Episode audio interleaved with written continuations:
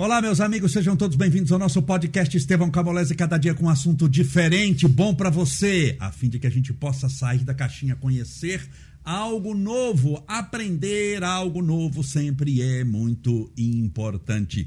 E hoje nós vamos aprender algo novo. Eu duvido que você teve a chance de assistir um podcast sobre rinoplastia. Nós vamos saber o que é rinoplastia, mas já vou adiantando um pouquinho, bem assim, numa linguagem popular, é a cirurgia do nariz que a gente opera para ficar mais bonito, lindo, maravilhoso. E eu trouxe uma especialista aqui hoje que irá falar conosco. Já já eu falo dela. Meus amigos, primeira coisa, se inscreva no nosso canal. É importante a sua inscrição para que o nosso canal possa crescer. Ative também o sininho. Lembre-se sempre que aqui, independente do tema que nós vamos abordar, que aqui a gente já abordou tema que não acaba mais, sempre é algo que vai acrescentar a você uma informação nova, quer você use-a ou não. Eu já entrevistei aqui a aeromoça, comissária de bordo. Não quer dizer que você vai ser aeromoça, tem homem que assistiu. Mas é bom para você conhecer as curiosidades da aviação. Já entrevistei aqui delegada de polícia. Não quer dizer que você vai ser delegada, que você vai ser delegado, mas você conhece uma profissão, aprende os liames, as curiosidades dela. Já trouxe aqui a comandante da PM, não quer dizer que você vai entrar para PM, bem, mas é conhecendo coisas novas que nós crescemos espiritualmente, que nós crescemos psicologicamente, que o nosso, o nosso assunto muda. Se você ler um livro por mês, um livro por mês, você terá lido no final do ano, em dezembro, 12 livros. Eu te garanto que se você leu bons 12 livros, seu vocabulário muda.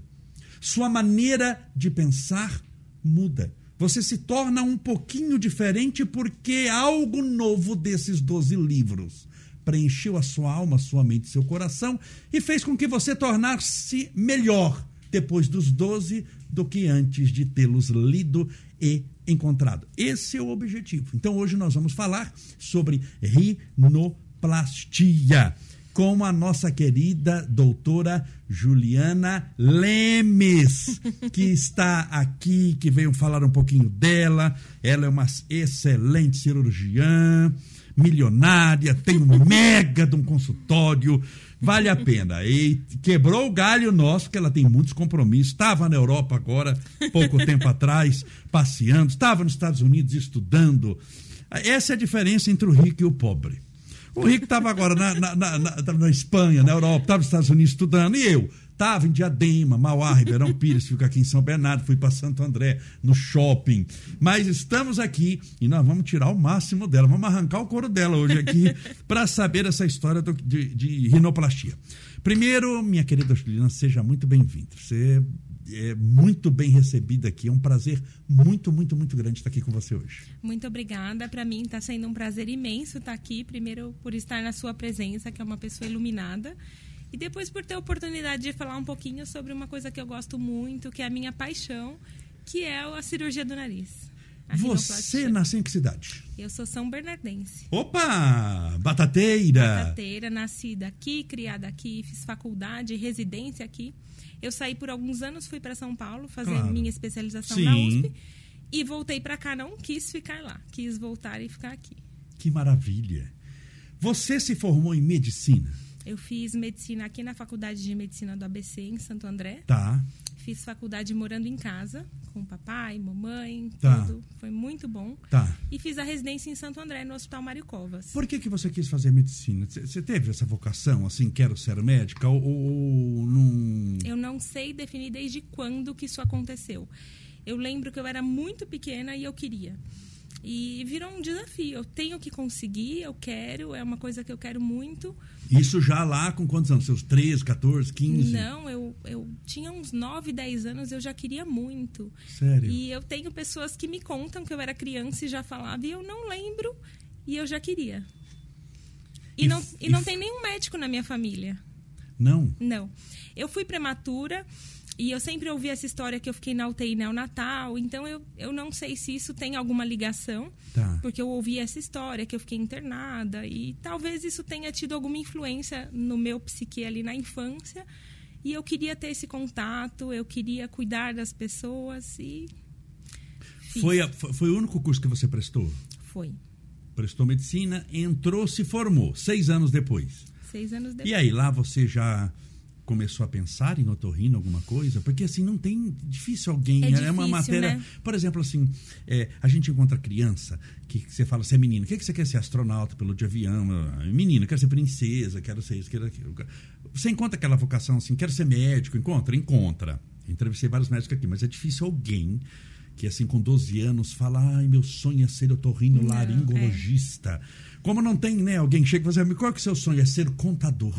Assim, tem coisa que não É. existe É, é um- antes de você ter contato com a coisa principal. A coisa principal é a faculdade. Quando você pensou em fazer otorrino? A a otorrino, eu- eu falo que é uma medicina à parte. Eu brinco com os meus colegas, assim, quando eu tenho alguma dúvida. Eu vou ligar para um cardiologista, porque eu não sou mais médica, eu sou otorrino. É um mundo à parte, são doenças bem específicas. Apesar de ter uma parte clínica importante, é uma nova medicina, são três anos de imersão total. É, durante toda a faculdade eu tinha muita dúvida, eu gostava de tudo. Eu sabia que eu queria fazer alguma coisa que me exigisse uma habilidade cirúrgica. Tá. Então eu fiz monitoria de anatomia, fiz monitoria de cirurgia e eu fui por esse lado. Só que eu sabia que eu queria ser mãe, que eu queria ter um tempo com os filhos, que eu queria eu queria ter um- uma qualidade de vida. Tá. Aí foi então fazer dermato. aí eu fui pesquisar. Tem, tem gente que foi pra dermatologia por causa disso. É, mas aí eu fui pesquisar e eu achei, eu gosto muito de dermato, eu gosto muito da beleza, do, a gente fala na otorrino, na plástica, da cobertura, né? Que a pele é a cobertura do, do que a gente faz ali no nariz. Mas eu queria uma coisa mais cirúrgica. Tá. E eu fui muito racional. Eu- quando eu escolhi otorrino, eu não tinha certeza se eu ia gostar. Mas eu fui procurar uma especialidade que tivesse bastante clínica, que tivesse cirurgia também, Cirurgia. e que eu tivesse acesso a pacientes criança, homem, mulher, idosos, que eu não tivesse uma restrição. Eu gostava muito de ginecologia e obstetrícia, mas eu falava, eu, eu quero ter um paciente criança, eu quero ter um paciente Sim. homem, então me restringia. Com certeza. Então eu tomei essa decisão com foi muito racional. Foi um momento que eu sentei e falei, eu coloquei todas as especialidades que me atraíam ali e fui fazendo um xizinho e falei, vou prestar otorrino. E no começo da residência eu tive muita dúvida. Eu fiquei muito na dúvida porque eu sentia que faltava uma emoção, assim como um ginecologista faz um parto e tem aquela emoção. E eu eu descobri isso depois quando eu comecei a residência, no segundo ano da residência, a gente começa a ter contato com a rinoplastia. E aí eu comecei a perceber que eu podia mudar a expressão facial das pessoas, que elas podiam mudar o astral e eu me encantei com aquilo. Então eu decidi que era aquilo que eu ia fazer. Olha, eu acho que a pessoa que mexe com rinoplastia deve ter muita coragem. Porque, com certeza. Porque se você é cardiologista, vamos lá, vamos pegar um mau cardiologista. O cara cardiologista operou, deu errado, querida costura, ninguém sabe o que tá ali dentro. Você coloca que foi uma parada cardíaca e tá. E pronto. É ou não é? Ortopedista. Ortopedista, todo mundo um pouquinho torto, todo mundo um pouquinho coisa, é ou não é? Todo mundo tem um problema na L, não sei o que, não sei da onde, que é não sei o que. Operou meio que deu errado, com as 575 pessoas que, que, que tem que operar e ficou meio, né, Denise? Denise tá aqui, que assistiu, já operou 17 vezes, e manca de um lado, manca de outro, eu não é falho o carburador, mais, é normal, porque assim, é, é, que cirurgia do nariz está na ponta do negócio. Aquilo ali, se der errado, sua mãe vê, o porteiro vê, o, o homem do prédio vê, o amigo vê, o inimigo vê, todo mundo vê, a gente se ficar mesmo assim, colocar o olho para dentro, forçar a, a vesguice, é, é, também vê um pouco, a gente se olha no espelho, quer dizer, é algo que se der errado, o mundo do bem e do mal vê, né? Então é uma coisa que ou faz bem feito ou vira esses escândalos que tem. E, e antes de falar da boa rindoplastia, vamos falar um pouquinho dos aventureiros. Assim, você já assistiu aqueles programas que tem? De, passa muitas vezes no Fantástico. Das pessoas que fazem essa rinoplastia e a pessoa vira um monstro. Então, uhum. só que para lembrar, a rinoplastia é a cirurgia do nariz. Você já viu que fica de, literalmente, na verdadeira acepção da palavra, fica deformado. Já. Tem uns que ficam necrosados, fica aquela coisa. E a pessoa, assim, não é que uma pessoa deu errado, ele tem uma lista de erros. Então, é, eu sei que na medicina embora não seja aconselhável, e eu acho que isso seria uma coisa que poderia mudar, qualquer médico pode fazer qualquer coisa embora não seja aconselhável. É. Mas qualquer médico pode fazer qualquer coisa. Ele pode fazer uma cirurgia plástica sem ter estudado um dia de plástica. É ético? Não. É ilegal? Também não. Então, é, a rinoplastia, quem que eticamente, porque eu sei que quando é médico, me, e eu acho isso errado na medicina, porque as especializações são muito específicas, eu acho que só pessoa ligada à especialização daquela área poderia fazer quem pode fazer rinoplastia? Eticamente falando. Quem deveria ser o responsável para falar, olha, eu posso fazer rinoplastia? Olha, tem uma curva de aprendizagem da rinoplastia é uma curva muito longa. Eu tenho professores que têm 50 anos de atividade e eles encaram como um desafio, cada nariz é um desafio. É, Existem... É isso mesmo? Cada nariz é um nariz? É, cada nariz é um nariz e cada pele é uma pele. Então, às vezes, para aquele paciente, aquela existem diversas técnicas e, a, a, às vezes, para aquele paciente, aquela técnica não foi tão bem, não ficou adequado, poderia ter ficado melhor. A gente sempre vai se questionar. A gente busca pela perfeição. Hoje existem é, duas especialidades que eu julgo no, no, no meu convívio, no que eu vejo. Sim é, que, que fazem muito bem rinoplastia. Tá, que o resultado é bom. Isso. Quem são? O cirurgião plástico, cirurgião especialista plástico. em rinoplastia. Ah, tá. Cirurgião plástico, especialista em rinoplastia. Porque, porque plástica também é uma coisa muito. Plástica é uma coisa muito ampla, né? E normalmente os colegas que fazem, por exemplo, cirurgia de mama, lipoaspiração, muitas vezes são colegas que, que não, não querem fazer a rinoplastia porque é uma cirurgia que tem uma curva de aprendizagem muito grande. Tá. E ao, ao otorrinolaringologista que fez um fellow, uma pós-graduação, um, um, uma formação extra para fazer rinoplastia. Tá. É, no exterior, nos Estados Unidos, na Europa, normalmente a grande maioria dos médicos que fazem rinoplastia são otorrinos, especialistas em rinoplastia. Tá. É, que é uma coisa muito específica, é, né? Os maiores livros publicados de rinoplastia são tá. publicados tá. por otorrino tá. que, fiz, que fazem rinoplastia. Então, são os dois caminhos. É, eu acho que depende muito da experiência de cada profissional. Tá. E, e, de gostar mesmo. Você tem toda a razão. O nariz ele está no centro da face. É a, a identidade da pessoa, é como ela se identifica, como ela se reconhece. E é, é uma alteração muito importante. É, o paciente precisa estar ciente de que a rinoplastia é uma troca. Então, eu costumo falar isso para os meus pacientes e eu falo numa boa. Eu falo, você está trocando uma coisa que te incomoda por uma cirurgia. Essa cirurgia, a gente vai usar um bisturi, uma tesoura. Então, infelizmente, eu não faço com uma varinha de condão e eu imagino aquele nariz maravilhoso e ele fica. Eu vou usar todas as técnicas que eu conheço para proporcionar aquele resultado que eu pensei, mas eu dependo do pós-operatório, da retração cicatricial, da espessura da pele desse paciente, dos cuidados pós-operatórios. Então, é um conjunto, a gente age como um time ali para proporcionar o resultado. E cada paciente é um paciente. Eu já tive pacientes que têm o mesmo tipo de queixa, então, por exemplo, aquela curvaturinha que tá. a gente chama de giba, a pele muito parecida, e a gente faz a mesma técnica, um fica diferente do outro. Então eu, eu também falo para os meus pacientes, não, não imagine que eu vou pegar o nariz de tal pessoa e colocar em você.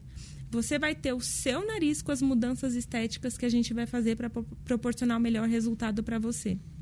E, e, a rinoplastia, o que é? O que, que a gente pode falar assim, uma definição? O que é rinoplastia? rinoplastia Só sempre é cirurgia do nariz? É uma cirurgia do nariz que pode ter um intuito de mudança estética, mas pode ter um intuito de mudança funcional também.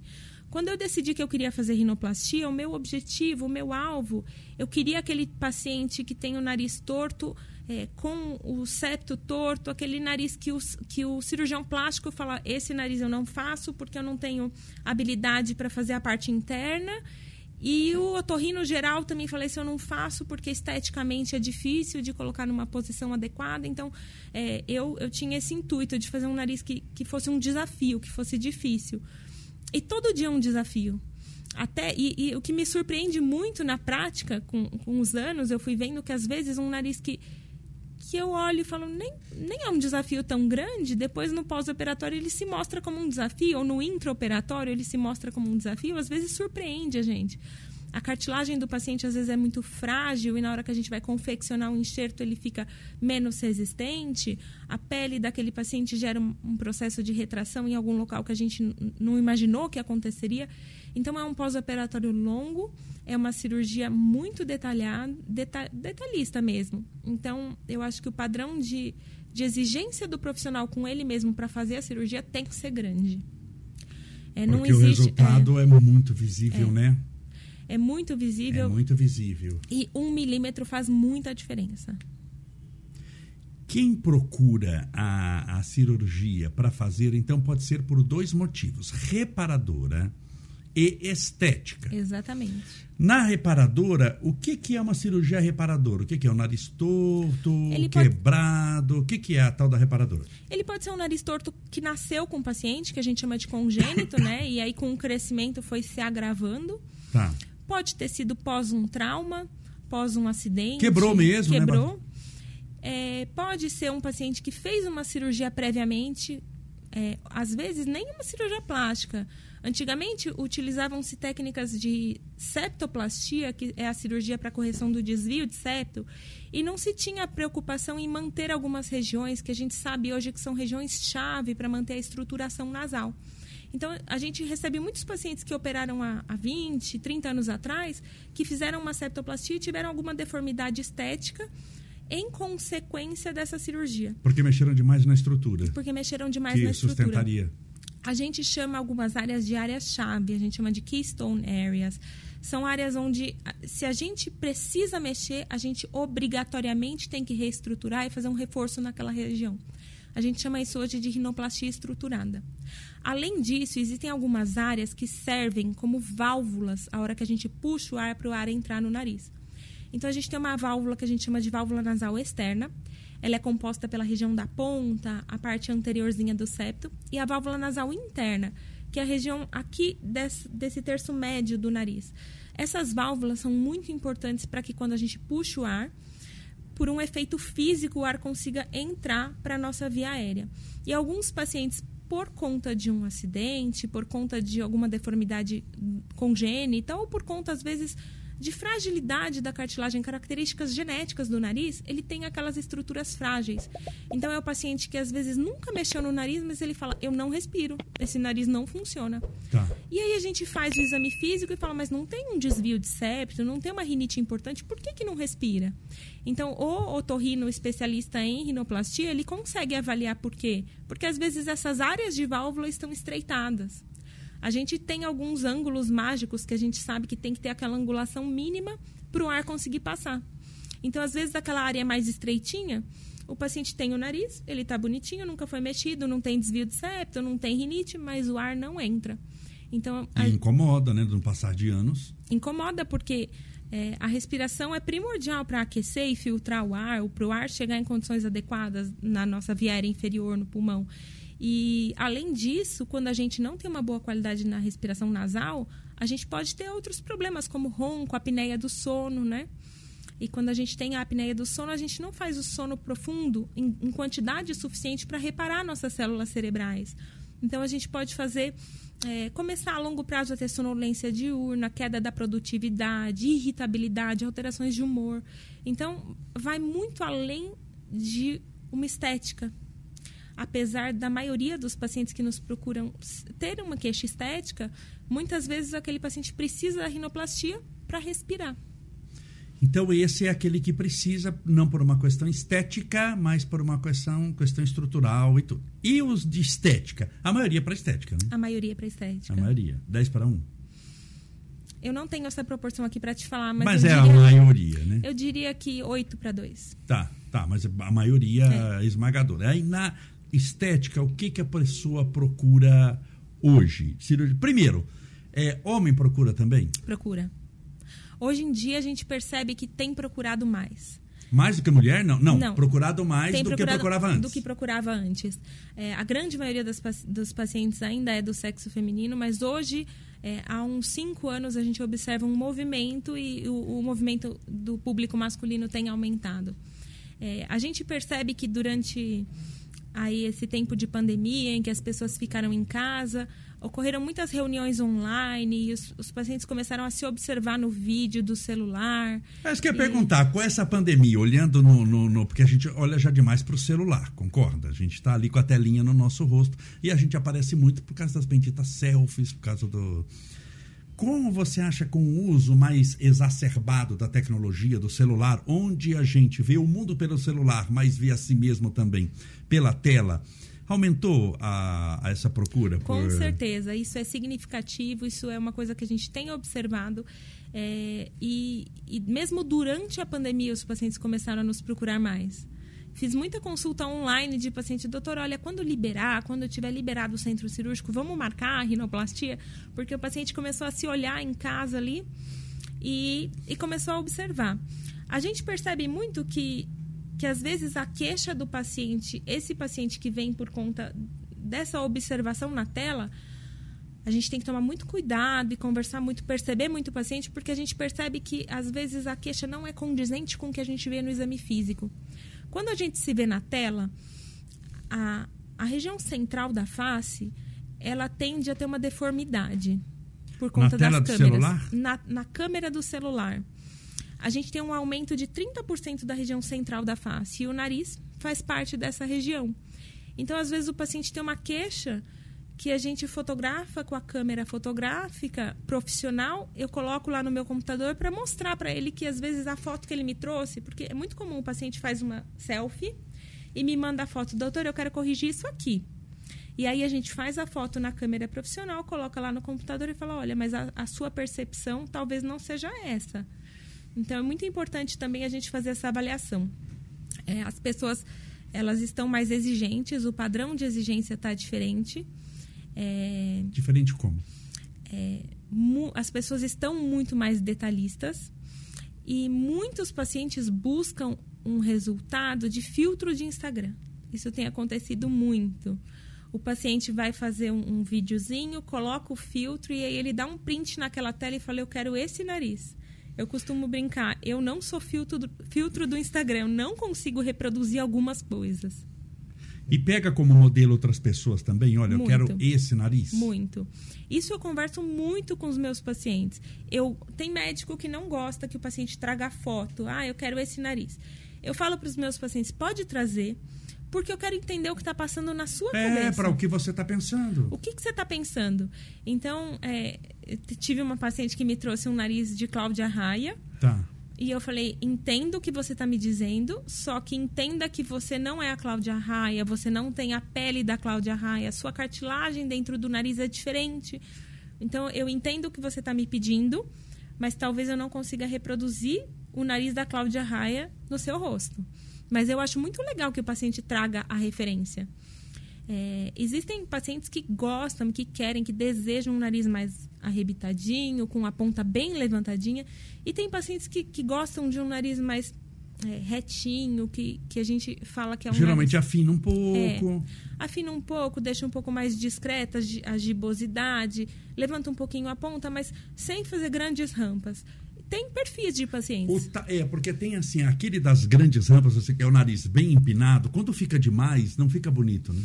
Fica eu vi esses dias, eu estava no hotel, é, fica muito caracterizado que aquilo é extremamente artificial, né? Eu acho assim que a estética boa é aquela em que você consegue dar a sensação Cirurgia boa é aquela que o povo olhando não sabe que não você fez. Não sabe que você fez. Né? É, eu acho que assim, o cara craque é aquela pessoa que faz a cirurgia e não sabe que você fez. Quando sabe que você fez, é aquela mulher com silicone que colocou um é. litro e meio de silicone, dois litros em cada mama, que fica uma coisa característica que de 18 km de distância sabe que a pessoa operou. É aquele lábio que a pessoa colocou, 8 litros de, de, de, de, de já fica tudo para fora. Eu acho que aí fica caricato até. É, fica, fica, fica, estranho. Fica estigmatizado. A gente que trabalha com isso olha e fala: esse nariz é operado. Por que, que os nossos olhos batem o olho em um, uma pessoa e falam, nossa, que pessoa bonita? Existe uma proporção que a gente chama de proporção áurea. É uma proporção que a gente tem entre as estruturas, a gente tem entre o olho e o nariz. A gente tem isso na natureza, isso é reproduzido pela distância entre as galáxias. Sim. é a medida que Leonardo da Vinci. É uma fórmula matemática, é, a proporção áurea. Ele fez um compasso para ele reproduzir nas obras dele, quando ele ia lá desenhar, essa proporção, porque essa proporção traz alegria aos nossos olhos, né? Traz harmonia. A gente Sim. olha e acha aquilo belo. E isso acontece na face também. A gente também usa a proporção áurea. Então, quando a gente exagera em alguma estrutura, quando a Fica gente. Fica a proporção do Satanás. Fica uma... sai da áurea a e gente, você vê o demônio. A gente sai daquela proporção. Sim. E aí a gente ganha um resultado que a gente bate o olho e não agrada aos olhos. É, fica muito estranho. Então, por isso que, que assim, existem livros que falam sobre as proporções que a gente deve ter, os tamanhos, as distâncias. E aí o paciente fala assim: ah, mas por que, que você está me dizendo que aqui no dorso tem que ter 2 milímetros abaixo da ponta?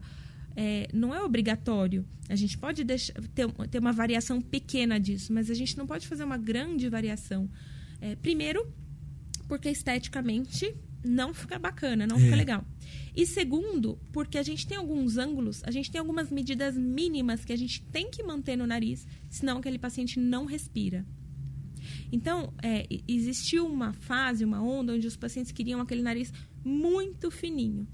E aí, é, utilizava-se uma técnica para reproduzir isso que simplesmente amputava a região do dorso do nariz, cortava. Só que hoje a gente. E ficava sabe... aquela narina que aqui assim é, um, é uma. Não passa uma gilete, né? Aquela coisa fica muito estranha. Só que aquela angulação não é suficiente para o ar passar. Então o nariz ele não tem que ser só bonito, ele tem que funcionar, né? Então hoje a gente sabe que essa área da válvula é uma área que a gente, se a gente precisar mexer nela por algum motivo, existem técnicas que mexem e técnicas que não mexem. Se eu precisar mexer naquela área, eu preciso reconstruir aquela angulação.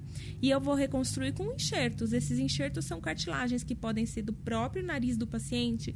A gente usa a cartilagem da orelha. Da costela. Da costela. Eu operei e tirei da costela. Da costela, então, é. Tá, aqui é. É, os pacientes se queixam mais de dor na costela. Na costela. Do que você, no... Perguntaram para a a cirurgia, o que mais doeu? Eu falei, a costela. A costela. Falei, mas o que, que, tem a ver com a costela? Eu falei, foi da costela que o homem fez. A gente tira um pedacinho. Deus fez Adão, fez o Estevão, foi da costela. a gente tira a, na verdade não é a costela, né? É. A costela ela tem uma terminaçãozinha assim que ela junta com o osso externo e é um Sim. pedacinho de cartilagem. E aquela cartilagem mas é muito legal. É, mas pensa no negócio dolorido dói, depois. Dói. A parte que mais dói, que os pacientes mais se queixam, é da costela. Quantas vezes um nariz pode ser operado? Aguenta o tranco? Por, por que, que eu estou perguntando? Estou lembrando de Michael Jackson. Lembra do. Claro, a gente está tratando de uma exceção. Quantos Michael Jacksons nós temos no mundo? Estamos tratando de exceção aqui, eu sei. Mas você lembra do nariz como, ele, como, como era, né? O dele, o original que era. É, e depois como ficou, que ficou um nariz extremamente caricato, com, depois até com problemas, com necrose e tal. Quanta, quantas vezes aguenta a cirurgia? Por que eu pergunto? Porque tem gente que já fez muita cirurgia de muita coisa. Tem a imagem, põe. Aí é, eu tenho um pontinho aqui. Olha lá. É. Lá é, e ele menino ali, hein? Ele adolescente. É. Dá uma ampliada aí, Marcelo. Olha lá. Aqui Muito... a gente tem mais se você quiser mostrar de, de coisa que tem, tá? Muito mais tudo. bonito como era. Como né? era? Muito mais bonito. Muito. Lindo. É, caricato é um nariz que está completamente deformado, não tem Isso nada daqui na estruturação. que fechou, né? Você viu aqui ó, que desceu reto, já não tem mais aquela curvatura. É, essa é a válvula externa. Sim. E sem ela a gente não respira. Eu não sei se como ele respirava e se ele respirava, mas os pacientes chegam no consultório, é engraçado isso, né? Eu quero bem fininho, só não deixa Michael Jackson. Virou uma referência. Assim. É uma referência. É. É, não existe um número mágico. Olha, por exemplo, 5, a partir de 5 não pode fazer mais. O que a gente sabe é que cada vez que a gente vai naquele nariz manipular, a gente vai abrir as estruturas, romper vasos, romper ligamentos, é, soltar toda essa pele do osso, da cartilagem. Às vezes tem placas de fibrose, aquela estrutura está muito aderida. Cada vez que a gente mexe, a gente aumenta alguns riscos: risco de infecção, risco de hemorragia, risco de necrose de pele. Então, assim, a gente tem que pesar muito o risco e o benefício do paciente. Tá. Se o paciente chega para mim, a gente tem agora, esse fim de semana, uma cirurgia que é uma rinoplastia terciária. O paciente fez uma rinoplastia primária, não ficou feliz, fez uma secundária, ficou contente, mas ela sofreu um acidente, um, um trauma, Hum, e ela perdeu a rinoplastia. Então a gente vai ter que fazer a- na verdade a gente fala que o trauma, no momento do trauma, um cirurgião tentou reposicionar. A gente chama essa, essa manipulação de terciária, então na verdade a gente vai mexer pela quarta vez no nariz. É, Ou seja, é pipinosa na linguagem. Pepinosa, exatamente. Pipinosa, né? a gente vai abrir com muita delicadeza. Nariz bom é aquele que não foi mexido ainda, né? Pra quem vai operar. O melhor nariz é aquele que não foi mexido, né? O mais, É o nariz é o mais intacto. tranquilo. Não significa que não tem risco. Sim, mas a... é melhor do É. que o outro. Você já sabe que você vai ter problema, né? Exatamente. Mas o que acontece é o seguinte: a gente tem que pesar muito o risco e o benefício. É, esse, essa paciente em especial é uma paciente que não está respirando. E não dá para deixar um paciente sem respirar. Sim. Então, apesar da. esteticamente, o nariz dela não, não tem um, um aspecto que está inaceitável, mas não está funcionando. E a gente não pode deixar o paciente sem respirar. Então, a gente pesou muito juntas, a gente sentou e conversou. Olha, tem risco aumentado de hemorragia, de infecção. É, a gente vai te acompanhar muito de perto. Se a gente perceber que alguma coisa está saindo ali da linha dos eixos, a gente vai ter que agir imediatamente. Esse paciente é um paciente que tem meu telefone, eu peço para mandar um videozinho mostrando como tá todos os dias. Eu vou ver precocemente, então eu vou ver com dois dias, cinco dias, sete dias. A gente vai casar com esse paciente. Mas a gente vai pesar o risco. No caso dessa paciente em especial, é, não, não dá para deixar. A gente precisa fazer algo por ela. Por mais que eu corra o risco de ter uma infecção, de ter um, um problema na pele, uma necrose, eu preciso. Vale correr o risco. Vale caso correr o risco. Então, assim, é muito individual. A gente vai ter que pesar o risco-benefício. Se o paciente é um paciente que está com um nariz aceitável, não está perfeito, mas está aceitável, esteticamente está bonito. Mas, e ele tem uma pele muito fina, eu vejo que aquela pele corre um sério risco da gente ter uma complicação. Talvez eu proponha para ele alguma técnica que não seja cirúrgica, preencher ali aquela regiãozinha que não ficou tão perfeita. Deixa com- eu perguntar uma coisa. Você falou muito de pele, pele, pele, pele, pele, pele. Pele é muito importante na Muito cirurgia. importante. Que pele que é boa para operar, que pele que não é boa? O que, que é pele seca, pele Não. oleosa? A Quando gente você fala- fala pele fina, que, que bendita de A pele gente é fala essa? de espessura da pele. Tem paciente que tem a espessura, a pele muito fininha. É, eu falo para os meus pacientes assim, igual um lençol Como dá para saber quem está nos ouvindo aqui se tem a espessura da pele muito fininha? Tem a ver com oleosa, não? Não.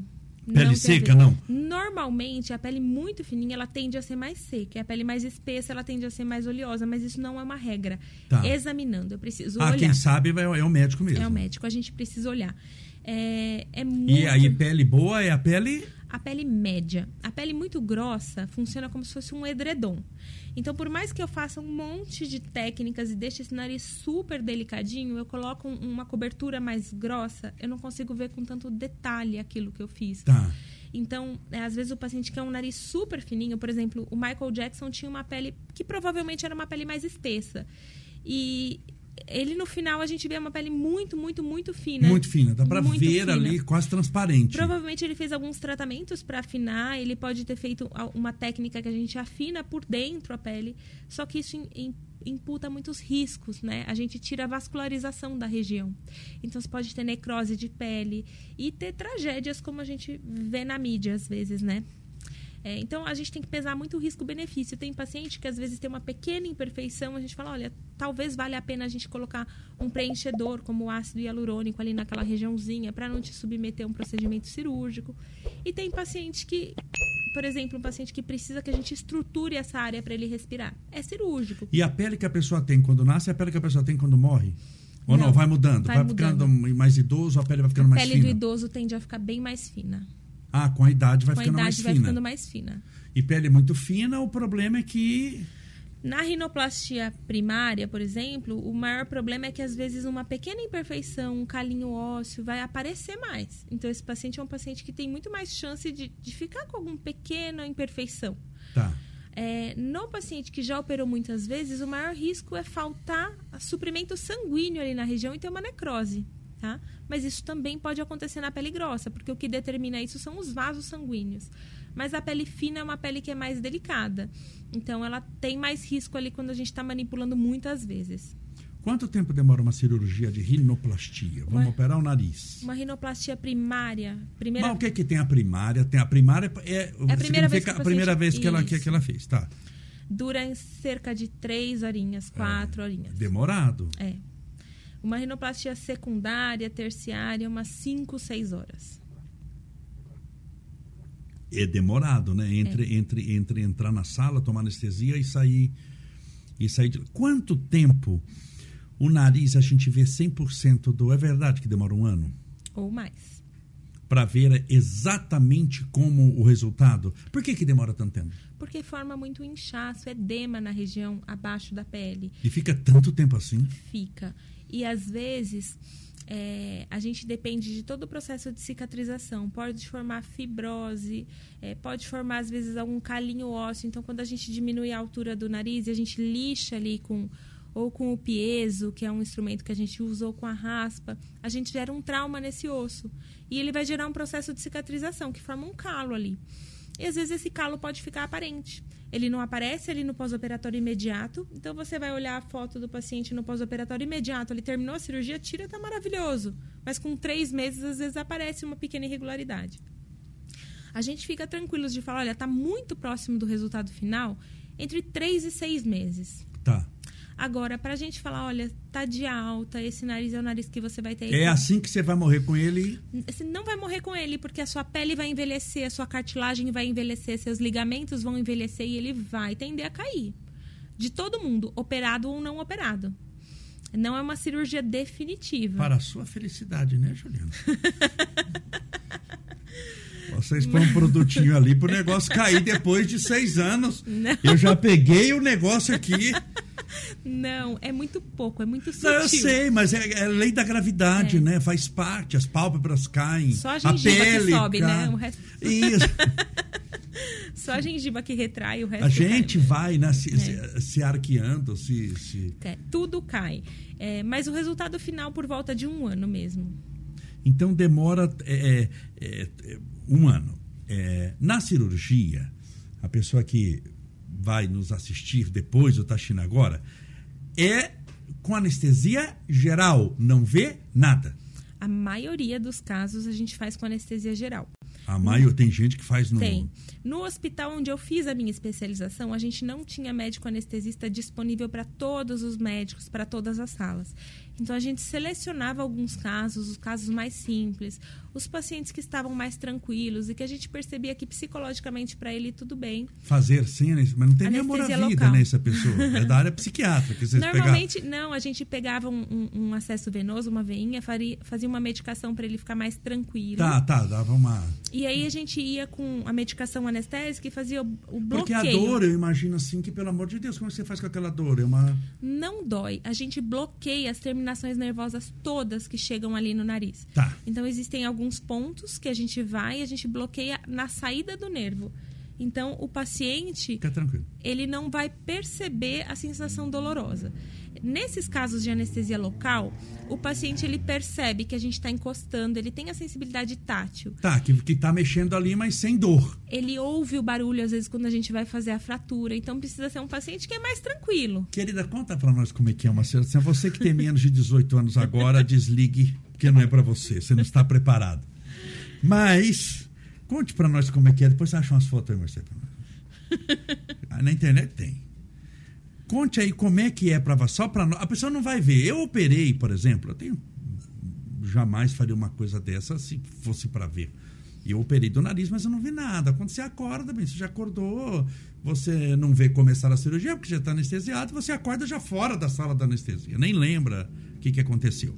E por incrível que pareça, não é uma cirurgia dolorosa. Não. De, é, depois é muito, muito tranquilo, muito tranquilo. Mas eu sei que é agressiva que é assim, coisa é, de quebra aqui, pega motosserra, uhum. martelo, chave de fenda, Como é que é? Fala para nós a verdade. Como, é, como é, assim, vai, vai cortando aqui, puxa para cima. Existem algumas Dá técnicas. umas escalpeladas. Como é que. Não, vamos pegar aquela assim que realmente Tem a técnica, arregaça o indivíduo. tem a técnica fechada, que a gente faz um cortinho pela mucosa lá por dentro e levanta com um ganchinho. E eu tenho uma luz especial Então aqui, por aqui, você vai fazer lá dentro. lá dentro. Não Tá. fica nenhum corte por fora. Tá. E eu vou com a minha luzinha especial, eu, eu enxergo o que eu tô fazendo, mas quem tá em volta só enxerga o paciente ali sem nenhum cortinho. A maioria dos pacientes hoje a gente usa rinoplastia estruturada com enxertos que, que são fixos na região anterior do nariz. Então, Tá. E eu- essas que cortam? é, Como eu é que é? particularmente eu uso muito essa técnica que a gente corta. Então, a Aí gente- você vai, passa um bisturi aqui. A gente Passa um pouquinho na linguagem, na linguagem nossa, mas só pra gente saber o que, que é.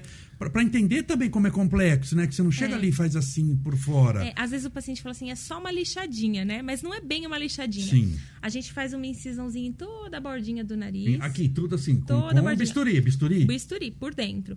E aí a gente vai descolando essa pele da cartilagem. Nessa região anterior é cartilagem e daqui para cima é osso. E a gente vai descolando dessas estruturas e abre, a gente levanta com um ganchinho. Então o nariz Então fica- levanta essa pele. levanta toda a pele e eu fico com toda a estrutura cartilaginosa e óssea exposta. Então eu, o meu auxiliar, a instrumentadora, eles estão olhando o nariz todinho sem a com, pele. a, com a pele pra cima. Com a e pele aquele- aquela pele fica esticada. Fica esticada, fica levantada com um ganchinho próprio para isso. Não tem a foto aí, não? Põe rinoplastia. Acho meio emocionante, hein? é, não, é bom. Coloca a rinoplastia aberta. Ah, YouTube pega. É. O É? nosso, é, porque assim, o nosso canal é. É. é, é- é, ele tá falando que é muito forte. Eu tenho um ponto aqui. É. Ele é muito forte. E o YouTube é o seguinte: se a gente mostra qualquer coisa que é muito coisa, eles cortam depois a gente. no- Aham. eles não. É meio emocionante, assim. É muito. Às vezes a circulante de sala que tá ali só para abrir um, um fio ou um Quando ela bisturi, olha, fala assim: não vai voltar nunca ela normal. fala, doutora, pelo amor de Deus, não quero ver isso, não. é, é Mas pra você é numa boa, assim, você levanta aquilo ali, você não treme a perninha, não Eu dá um negócio, uma, uma tontura, uma vontade assim, de largar esse lindo. mundo. Eu, Sério? Eu falo que eu olho as pessoas no shopping e eu começo a imaginar como que é a cartilagem ali sem a pele. Sério. Sério. Muito legal. Porque o seu olho é muito treinado para aquilo ali, né? É. Então você não sente nada, assim, não dá uma vontade de morrer, nada. Não, eu sinto uma emoção boa. Eu fico feliz quando tá aberto. E aí fica puxado para cima. E Isso. fica puxado como? Aqui tem um negócio, uma maquininha puxando? Não, tem um médico auxiliar, ele fica com um ganchinho. A gente não fica com ele 100% do tempo puxado para essa pele não, não sofrer. Tá. Então a gente levanta um pouquinho, faz alguma técnica. Quando a gente vai mudar, a gente solta um pouquinho. Então o ganchinho a gente levanta e volta. E muitas vezes eu levanto, faço aquele procedimento que eu preciso ali na ponta, dou um pontinho, diminuo um pouquinho, reposiciono, coloco a pele de novo para ver como que fica com a pele. Então, sempre que eu vou avaliar, eu volto a pele para o lugar, Tá. limpo tudo e aí eu olho. Muitas vezes eu peço pro auxiliar que está do lado de fora tirar uma foto e me mostrar a foto para eu ver na foto como que tá. Tá bom. Eu gosto muito de ter essa visão na foto, acho legal. É, Hoje em dia a gente usa muito pouco o martelo, né? Antigamente a gente tinha um escopro, que é um ferrinho, que eu coloco ali por dentro, não faz corte aqui por fora, e eu vou batendo o martelinho. E vai quebrar o, o osso. Quebra o osso. É, o objetivo é quebrar o, O osso. objetivo é quebrar, mas é uma quebra medida. Eu sei exatamente onde eu quero quebrar, O quanto. o quanto eu quero quebrar, a força que eu vou colocar naquele martelinho. Mas hoje em dia a gente tem uma pinça que ela fratura só o osso, é como se fosse um bisturizinho, e ele poupa as partes moles que a gente chama. Então ele não corta vaso sanguíneo, não corta músculo. Então eu consigo descolar a pele do osso, olhar no osso exatamente onde eu quero fazer a fratura e eu vou com esse aparelhinho e faço o cortezinho. É muito medido, é muito exato. Então o paciente fica menos roxo, fica menos inchado e tem um pós-operatório mais tranquilo. É, eu acho que a tendência aí é nos próximos anos isso ser mais utilizado que o martelinho. Juliana, o nariz, aquele é a pessoa que tem o nariz de tucano. O negócio popular, o nariz de tucano. Aquele assim. O que que você faz para esse bendito osso que tá assim, curvado, ficar assim, negativo? Lixa. Você, você levantou aqui o nariz. Você levantou o nariz que eu falo, você levantou a pele. A pele. Esse, quando você levanta a pele, o, o- o tal do nariz tucano está embaixo dessa pele? O É um, tal- é, é. é um osso que faz isso? Osso e cartilagem. O nariz cartilagem? é uma pirâmide. Isso é quando a gente bate aqui assim e sente isso aqui. Isso aqui o que, que é? Cartilagem? É Mas osso? é... A parte mais durinha Aqui, é o osso do tucano. e vai baixando aqui para baixo a Tá. cartilagem. Então o tucano é no osso. E cartilagem. E cartilagem. E cartilagem. Tá. Você levantou. Tem lá o negócio lá do nariz de tucano, pra gente entender. E você vai transformar aquele nariz de tucano que é assim num negócio que é agora Reto. diferente, reto, né? Com que, a, a- aquele arrebitadinho aqui é mais pra baixo, né? É mais para baixo ali. Como é que você vai frente. tirar o nariz de tucano? Na lixa? Existem algumas técnicas. Então, primeiro, o nariz a gente tem que pensar que não é só lixar. O nariz ele é uma pirâmide. Ele tem uma parte anterior que é a pirâmide a cartilagem e a parte posterior é a pirâmide a óssea. O osso a gente pode lixar com uma lixa. A gente pode tirar o osso com um corte, com aquela laminazinha que a gente chama de piezo, que é uma lâmina própria para cortar osso. Agora a gente tem que tirar a cartilagem também. Normalmente a cartilagem a gente tira com a tesourinha mesmo. Então a gente mede com um compasso quanto vai tirar e vai com a tesourinha e corta. Lembrando que é uma pirâmide, então a gente tem uma cartilagem aqui, uma cartilagem aqui e o septo nasal no meio. Eu tiro do septo, eu tenho que medir essa região lateral para quando ela voltar para a posição, ela estar numa altura adequada, porque se eu deixar, fica uma parte ali, ó, aquelas partezinhas laterais ali, tá vendo? A gente tem que mexer nela toda. Então eu não é, antigamente existiam técnicas que só cortavam com a tesoura e, E acabou a pronto. cirurgia. E hoje em dia a gente tem que fazer tudo isso e reestruturar. Então a gente coloca um enxertinho nessa região ali onde tem essa parte do meio que está escrito cartilagem septal, cartilagens Tá. laterais. Na junção delas a gente tem que refazer essa angulação. É, a área mais difícil da gente remover essa, essa gibinha, esse calumbinho, é a transição entre o osso e a cartilagem. É uma área muito delicada, às vezes tem cartilagem entrando para dentro do osso. Então, essa é uma técnica que a gente usa muito, que a gente lixa o osso e tira a cartilagem. Mas hoje em dia existe um- uma, técnica, uma técnica que a gente chama de preservation. A gente não mexe no dorso do nariz. A gente vai por baixo do nariz, tira um pedacinho e vai reposicionando. A gente puxa esse nariz como um todo para baixo. Então, tem algumas fraturas específicas em algumas regiões específicas que a gente faz e a gente consegue como se estivesse afundando essa pirâmide. Tá. E aí a gente afunda essa pirâmide só na região onde ela precisa ser afundada. Depende do caso do paciente. Peles mais finas, narizes muito altos vão melhor com essa técnica que preservam o dorso. Uma pele um pouquinho mais espessa, uma giba que, que a gente chama de gibo calombinho, o Tá, tucano. é o nariz de tucano. Tá. O tucano muito curvo. Tem a- uns que são assim, violentos, né? Quando é muito curvo, não vai bem com essa técnica de preservação. A gente tem que tirar realmente com a tesoura. Nossa Deu Senhora, entender? Deu, deu. É, Vamos lá. Tem uma pergunta aqui da Val. No caso de desvio de septo, quando a cirurgia é indicada? É, se o paciente tem desejo de fazer a rinoplastia, o melhor momento para fazer é junto com a cirurgia do desvio de septo. Porque lembra que eu falei que tem umas estruturas, umas áreas que a gente precisa reestruturar? Eu preciso de enxerto. E esses enxertos eu vou fazer com a própria cartilagem do septo, que já está ali. A cirurgia dura menos, o risco de infecção é menor e o paciente ainda vai sair respirando bem porque eu tirei o desvio de septo. Então, se o paciente tem desejo de rinoplastia, o melhor momento é fazer junto com a septoplastia. Tem alguns pacientes que têm um desvio de septo muito, muito importante nessa região bem anteriorzinha aqui, que a gente chama de região caudal, que é a região da válvula. Muitas vezes, só com a técnica de septoplastia, a gente não consegue corrigir. A gente tem que fazer uma rinoplastia mesmo Para poder. para poder corrigir. Juliana, e para arrebitar o nariz? A pontinha virar para a lua. O que que faz? Tem algumas técnicas também. A gente tem uma cartilagem aqui na ponta do nariz que dá a volta nessa região todinha. Tá. Então, essa região tem uma área aqui no meio que vai dar a sustentação, como se fosse, eu falo que é a É uma pilastra de... é uma de- pilastra. Então a gente tem que deixar essa pilastra mais longa para o Tá. nariz conseguir Ah, tá. levantar. Então a gente tem algumas técnicas em que a gente deixa essa pilastra mais longa. A gente tem algumas técnicas que a gente abaixa o re... às vezes a pilastra ela tá boa, é só o restante do nariz que tá muito alto. Então às vezes a gente abaixa o restante do nariz E, aí- automaticamente... e automaticamente aquilo fica arrebitadinho. É, depende muito de cada caso. É, uma coisa muito importante que a gente tem que fazer na hora de avaliar se, se precisa arrebitar o nariz ou não é olhar qual que é o ângulo que tem entre o lábio e o nariz. Hum. Esse ângulo ele fica é, belo, aquela história da proporção áurea fica bacana na mulher por volta de 110 graus, 100 graus, e no homem de 90 a 95 graus. É um pouquinho menos, É um é. pouquinho menos. Se você passa muito, Fica o nariz afeminado. você bate o olho naquele paciente e você, você percebe que. Porque muitas vezes o traço do, os traços do nariz masculino são traços mais grosseiros. Sim. Então, às vezes, a pirâmide nasal é um pouquinho mais larga. Então, às vezes, não fica bacana se aquele nariz ficar Ficar com uma demais. demais. É...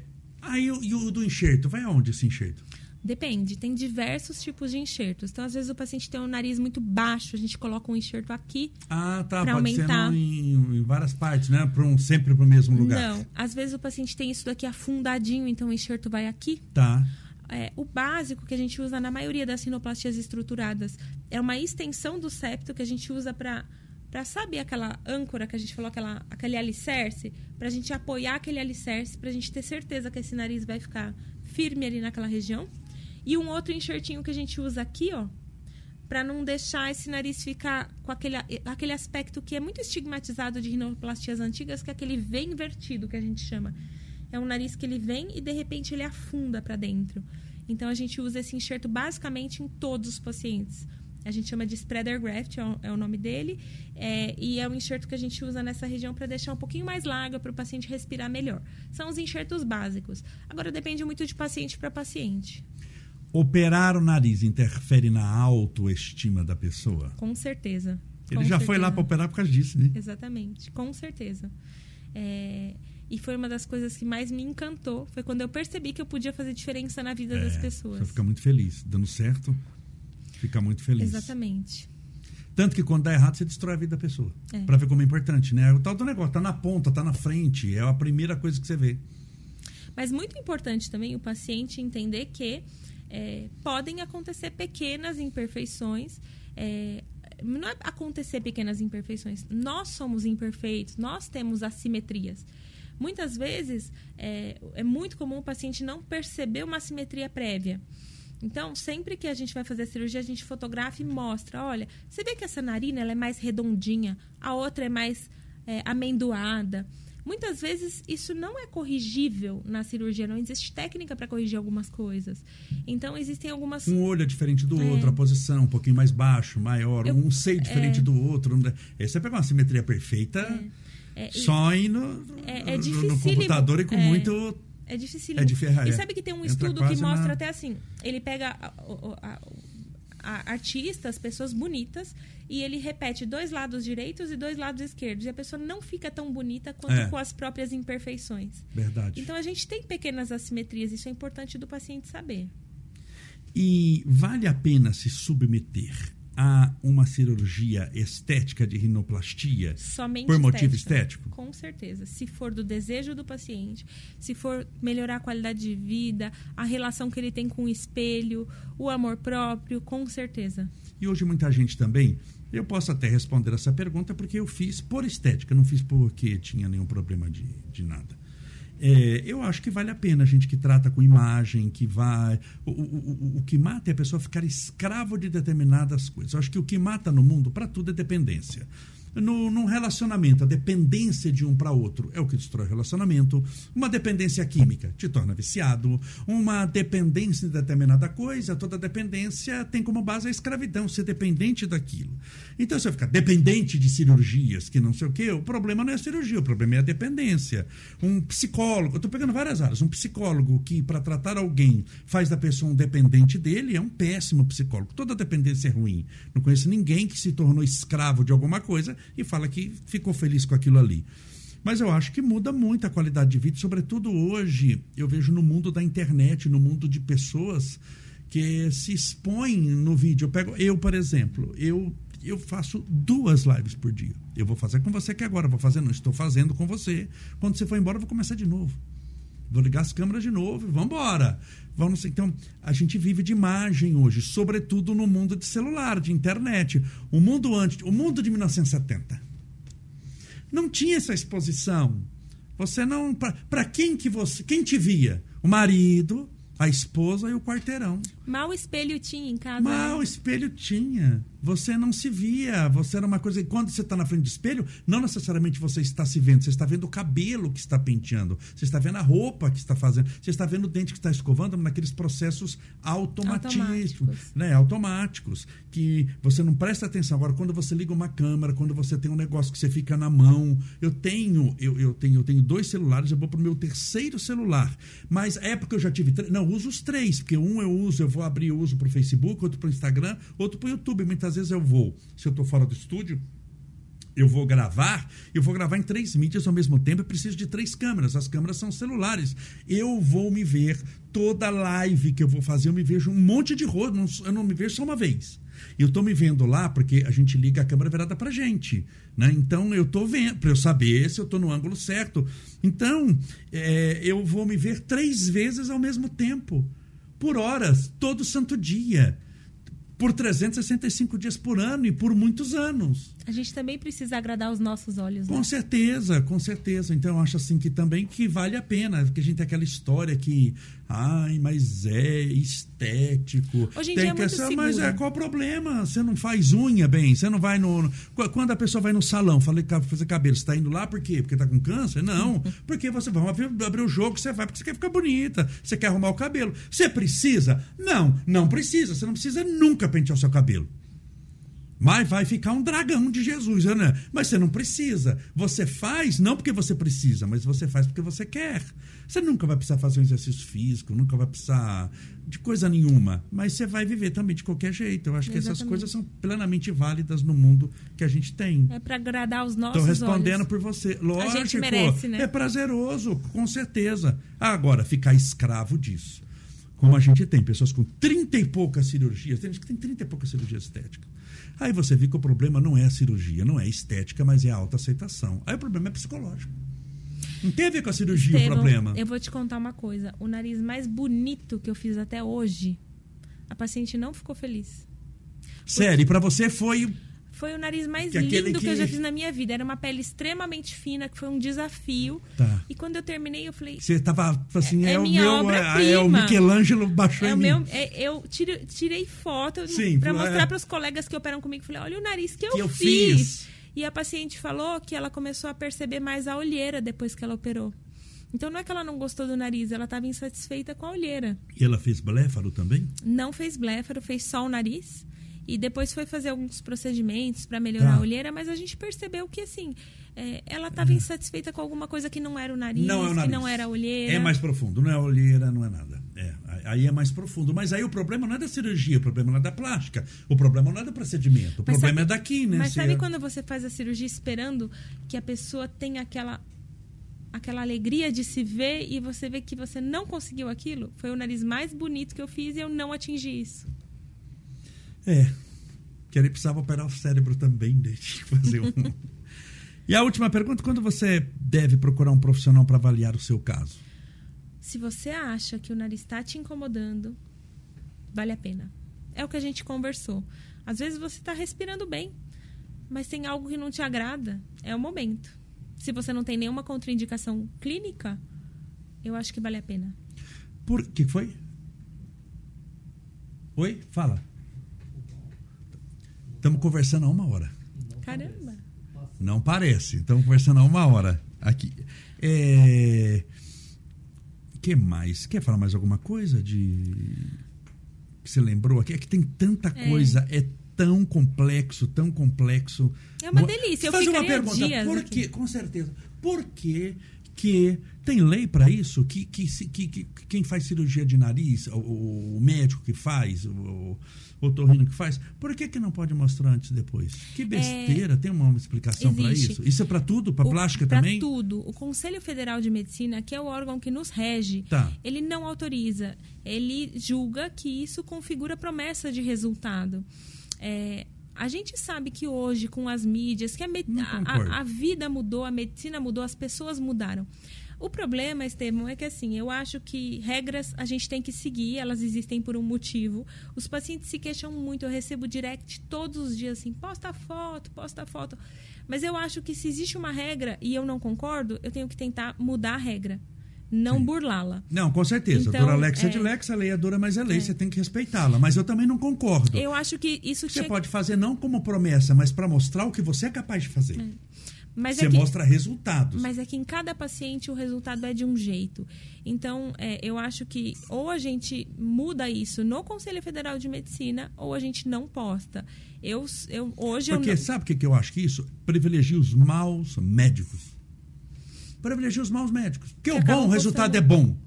Mas seria ótimo se ele pudesse mostrar, olha, era assim, olha o que ficou. Não quer dizer que vai ficar com você, mas eu estou falando dos casos que eu fiz. Agora, o mau médico, o picareta, porque tem, tem o advogado que não dá nada, tem o médico que é presepeiro, tem, Tem. em todas as profissões, tem o contador que vai Tem. fazer as coisas erradas e vai roubar a empresa, tem em todas as profissões. O problema não é a profissão, é o caráter da pessoa. Ele se beneficia muito disso, porque fica tudo embaixo de um pano e você não sabe se o cara é um desastre. mas, Vai ver o depois do cara é horrível. mas é, muitos médicos que não têm bons resultados postam um resultado imediato. E o resultado imediato não é o resultado final. Às vezes, no imediato ficou muito bonito. Então, Ah, pode piorar. Pode. Então, às vezes, é, um- é um- é um- uma falsa É uma coisa percepção. delicado, né? É É uma, uma falsa coisa- percepção. É, eu, hoje, eu penso que a medicina mudou, nós nos modernizamos, a gente tem acesso a câmeras, os pacientes querem ver. Não, outra coisa, os pacientes podem postar. Ele, ele- você pode. não pode, mas os seus pacientes podem, Podem. né? Você pode Podem. marcar e eles postam antes e depois. Eles postam e me marcam e ficam, E doutora, te por, marcam. por que, que você não repostou? Fala, é porque eu não posso. É, Porque eu não posso. mas eles podem. É. Mas você pode falar, operei fulana. Também não Veja posso. lá. Não Também pode? não posso, não posso. Por causa do sigilo. Às vezes o paciente, ele não quer que saiba. que Não, ele- não, se ele quiser. Tem gente que tá Sim. doido pra mostrar, Bê. Tem gente que tá, Tá doido. pra- doido, o cara operou. Pagou. Você acha que ela quer mostrar pro mundo? Ela quer passar no Fantástico domingo. Ela tá doida pra Exatamente. mostrar. Ela não é? É. Ela tá doida pro pessoal ver o resultado. Ela sofreu a vida inteira. Conseguiu o nariz que queria. Ainda se deu certo era aquilo que ela queria. Ela colocou uma plaquinha, né? Veja, tire foto. Mas é um tema super polêmico isso É. de postar o antes e depois. É, é, eu- eu entendo, eu entendo. E eu, eu, eu sou muito. Assim, eu prefiro seguir a regra, Ah, com certeza. Ser legalista. mas eu recebo muita reclamação. Inclusive, reclamações às vezes mal criadas dos pacientes ali. Ah, também você não posta, eu não vou marcar com você. Porque a pessoa quer mostrar, Quer. né? Quer mostrar. Que, que vive daquela. Sobretudo aquele pessoal assim. Aqueles youtubers e tudo, sabe? A pessoa precisa. Querida, que maravilha. Conversamos já uma hora e pouco. É uma alegria poder te receber aqui. Você é uma pessoa muito simpática, fala com domínio da, da- do assunto. A gente viu você falando como precisa realmente estudar. Como a rinoplastia é algo extremamente complicado de se fazer. Por isso que até aventureiros se aventuram um pouco nessa área. Você percebeu assim que tem cirurgia de, de lipoaspiração, tem muitos médicos aventureiros nessa área. Até de cirurgia, de mamoplastia, tem, tem- a, a- a- a pessoa tem muitos aventureiros. Na rinoplastia, até os aventureiros são poucos. É verdade. Pode ter, porque nessa área tem doido para tudo. Na, na, na humanidade, a, gente, a mente humana é muito complexa. Mas até nessa área é tão complexa, mas tão complexa, tão complexa, que poucos se aventuram. É porque verdade. sabe que se o resultado não for bom, todo mundo vai ver a pessoa pelo resto da vida É dela e será uma péssima propaganda. É, é a sua Eu- propaganda no meio do rosto de alguém. É, exatamente, exatamente. Juliana, que prazer estar aqui com você. Você é uma pessoa muito simpática, muito querida. Já passou várias vezes, quando você estava dando entrevista, o seu arroba. Lá no seu arroba do, do Instagram, tem naturalmente lá um. Como te acha, não é? Aham. Tem lá como te acha.